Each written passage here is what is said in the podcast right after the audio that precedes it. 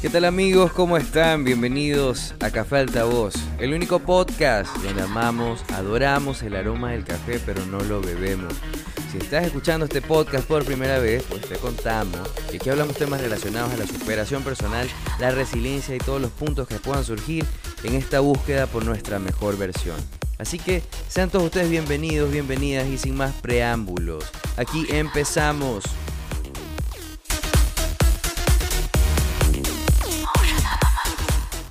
Hola amigos, ¿cómo están? Bienvenidos a un nuevo episodio de Café Altavoz. El tema de hoy es ¿qué tan inteligente somos? Me he cuestionado mucho el tema de, la percepción de la inteligencia colectiva e individual. O sea, qué tan inteligentes somos para adaptarnos, qué tan inteligentes somos para poder procesar cierta información. Partiendo de la historia si tú estás en la escuela o estás estudiando y eres la persona que más aprende, que se memoriza las cosas, que tiene una capacidad para retener la información como una grabadora, que tiene la capacidad para almacenar mucha información, mucha información o para resolver problemas matemáticos específicamente. En las sociedades latinoamericanas esto está vinculado con un concepto de inteligencia, o sea, esta inteligencia palpable, que es mucho más tangible a otro tipo de inteligencias que pueden ser mucho más subjetivas o intrapersonales. ¿Qué sucede con esto? Que factores de la educación y el entorno social en el cual hemos crecido dan como resultado un adulto común, o sea, un adulto alienado, un adulto que, forma parte de un molde, ¿no? Entonces, como yo soy un, ser humano completamente eh, disruptivo desde mi presencia física hasta, hasta mi forma de, de convivir y compaginar mis conocimientos, eh, me pareció interesante plantear este tema. La inteligencia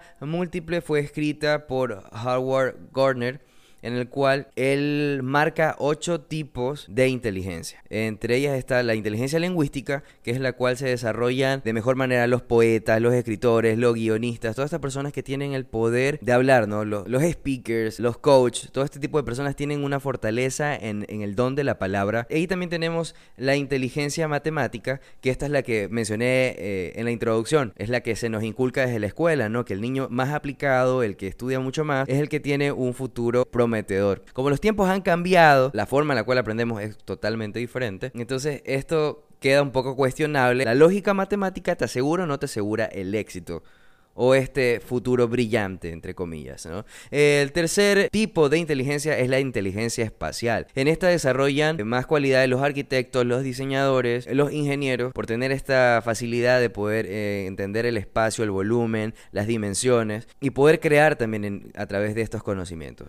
Ahí tenemos también la inteligencia musical. La inteligencia musical, pues, obviamente ya entendemos, ¿no? Que son las personas que tienen este don de poder crear melodías a partir de notas y poder desarrollar una obra completamente fonética.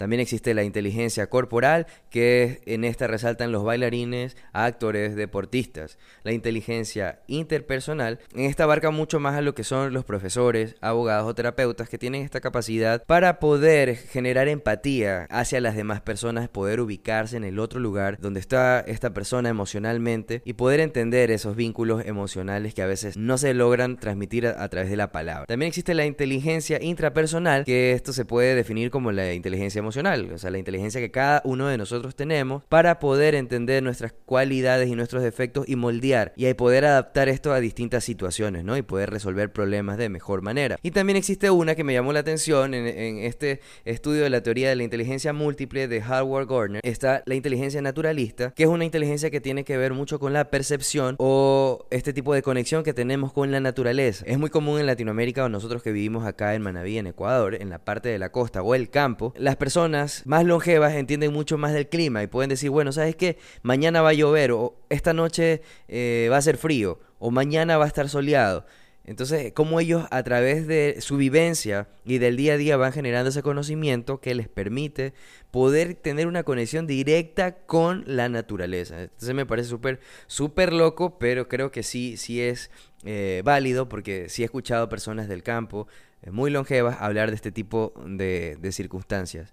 Que realmente se aleja mucho a, un ambiente científico, tiene mucho más que ver con esta conexión humana, ese vínculo extraño que puede existir entre el ser humano y la naturaleza. Entonces, ¿qué sucede con esta medición o estas teorías de la, de la inteligencia? En el diseño gráfico también existen muchos parámetros que están vinculados a cuestiones psicológicas. Este es el caso de la Gestalt. La Gestalt es una corriente moderna de la psicología. Esto surge en 1910. Es una corriente en Alemania que habla acerca de la percepción a través de la proximidad, de la similitud, la continuidad y de la ley del contraste. Entonces, al momento de diseñar, me ocurre mucho a mí que cuando estoy diseñando, muchas personas a nivel local entienden que la imagen puede ser desperdiciada o, no está bien utilizada a dejar espacios en el papel o al dejar espacios en, la composición, porque venimos de una cultura descriptiva. Es decir, si tú tienes una veterinaria, es común encontrar a un cliente que te diga, oye, ¿sabes qué? Mira, yo necesito un logo en el el cual se pueda visualizar el animal, en este caso un perrito, un gato, está muy relacionado a esta parte descriptiva, también cómo concebimos el arte. Culturalmente apreciamos las cosas a imagen y semejanza. No podemos asumir de que existen distintos tipos de realidades, que es lo que me sucede a mí por lo general. Yo genero composiciones que son surrealistas. O sea, no existe una mujer que está flotando con unos elefantes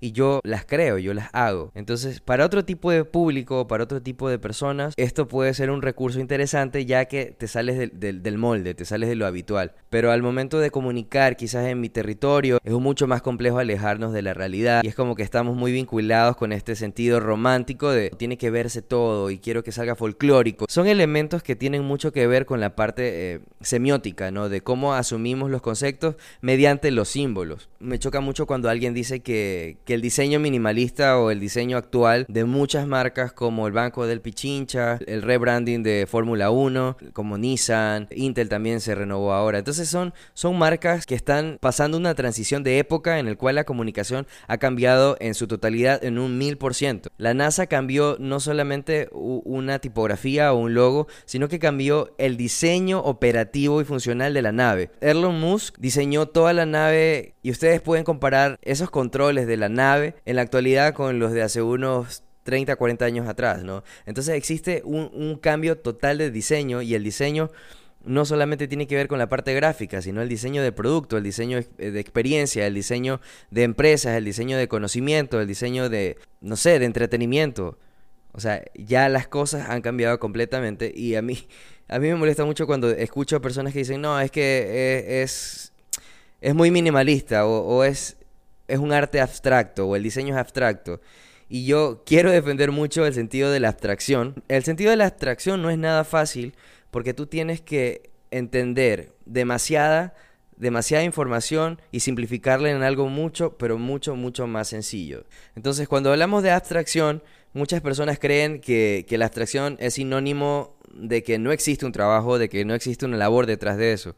Pero es todo lo contrario. Existe un trabajo completamente arduo para poder simplificar conceptos, imágenes, resolución de problemas en algo simple. La simplicidad está vista como algo completamente malo en, Latinoamérica. Digo Latinoamérica porque a veces se vincula de que, es que el diseño europeo el diseño ruso e, es, mucho más simple porque ellos tienen una identidad. Y no tiene nada que ver con la identidad. Tiene que ver mucho con los procesos de cómo decodificamos tanta información que estamos procesando o consumiendo y qué es lo que estamos produciendo, cómo resolvemos distintos problemas. Voy a leer esto que yo lo, lo cité en mi libro eh, y esto lo escribe Matías Schraff-Klus y dice lo siguiente. La fuerza de la acción humana reside en encontrar soluciones prácticas y sencillas a los problemas, a reducir la complejidad en principios y conceptos. Debido a que la abstracción es una característica fundamental del intelecto, medimos todo lo que hacemos a través de qué tan exitosamente lo empleamos. Entonces, eso es lo que yo concibo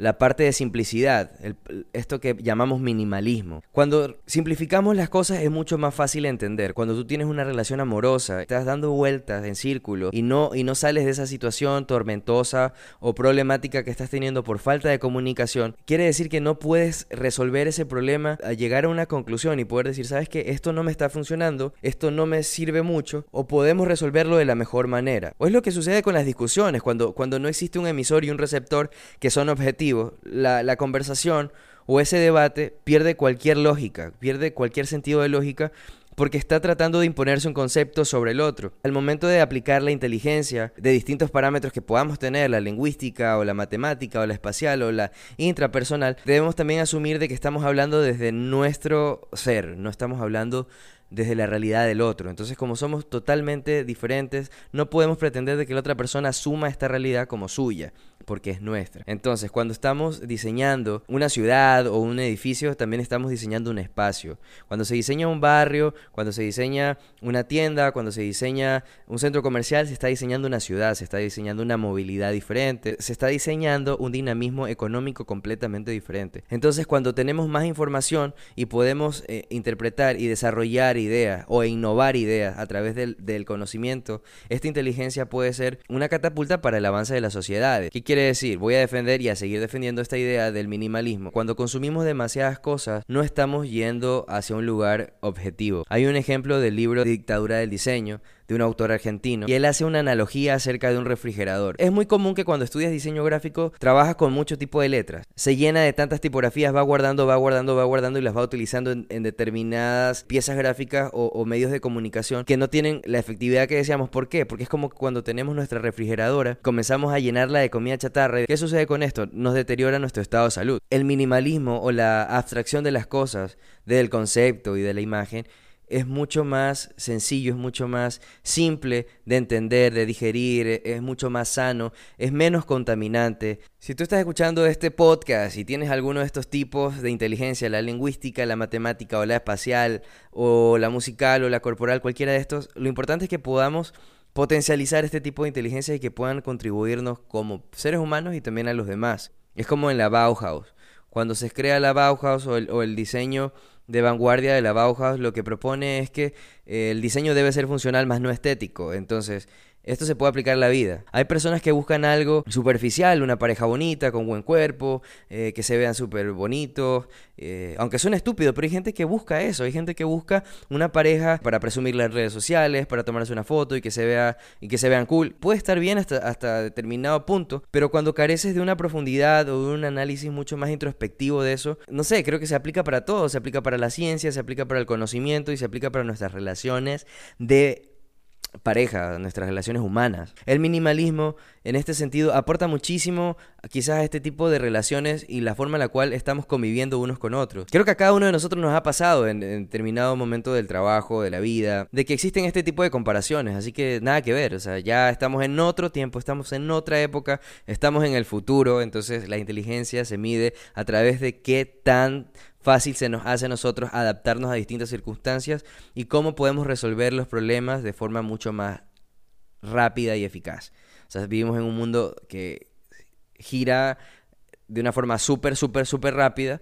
Entonces es importante poder eh, desarrollar esa cualidad de poder entender cómo resolvemos nuestros problemas y cómo nos adaptamos a los cambios. Y nada, cuando ven un diseñador gráfico que hace algo simple o una renovación de marca, un, un trabajo de branding nuevo, traten de entender un poco más el proceso que hay en cada una de las acciones. Soy fiel creyente de que las cosas sencillas son las cosas más bonitas de la vida. Este tipo de, de, podcast es, creo que es uno de los más largos que he hecho. ¿Qué tan inteligentes somos? ¿Qué tan inteligente eres tú? ¿Qué tan inteligente es tu pareja? Así que nada, estamos llegando a la parte final del podcast.